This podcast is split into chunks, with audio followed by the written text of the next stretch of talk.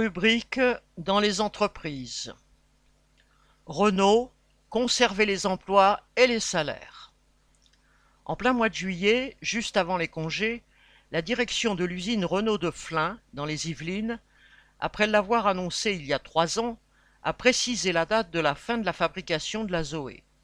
Ce sera le 30 mars 2024.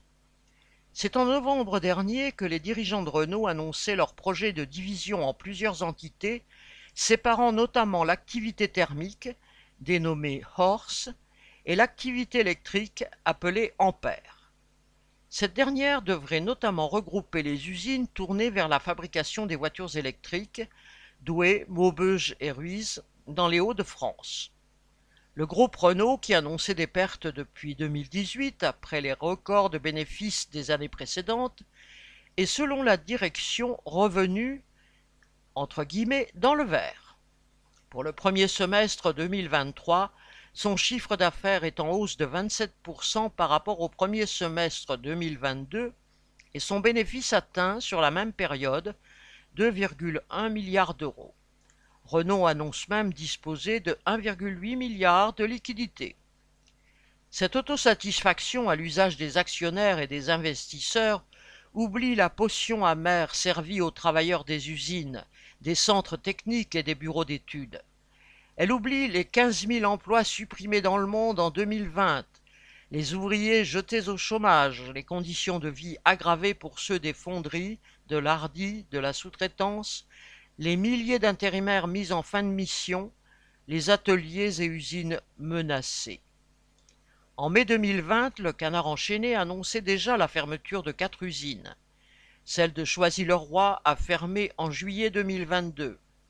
Quatre mois plus tard, la fonderie de Bretagne était cédée pour un euro, avec la promesse que les emplois seraient maintenus jusqu'en 2025.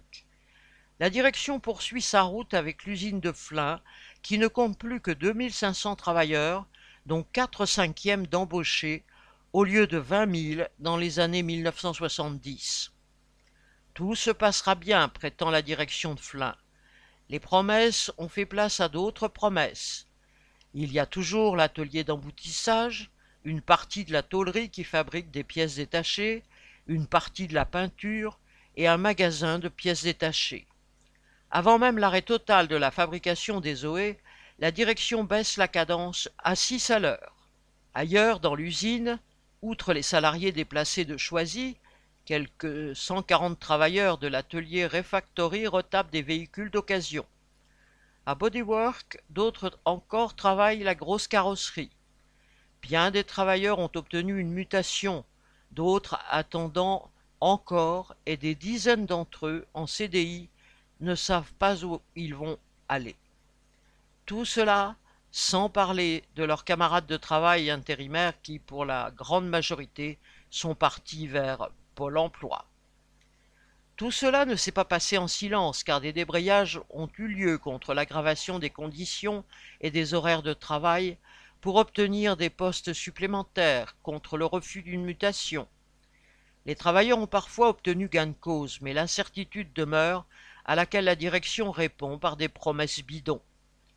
Pour les travailleurs, l'urgence, quelles que soient les infos ou intox venant du patron, est de garder de toute façon un poste et un salaire, et bien sûr des conditions de travail acceptables.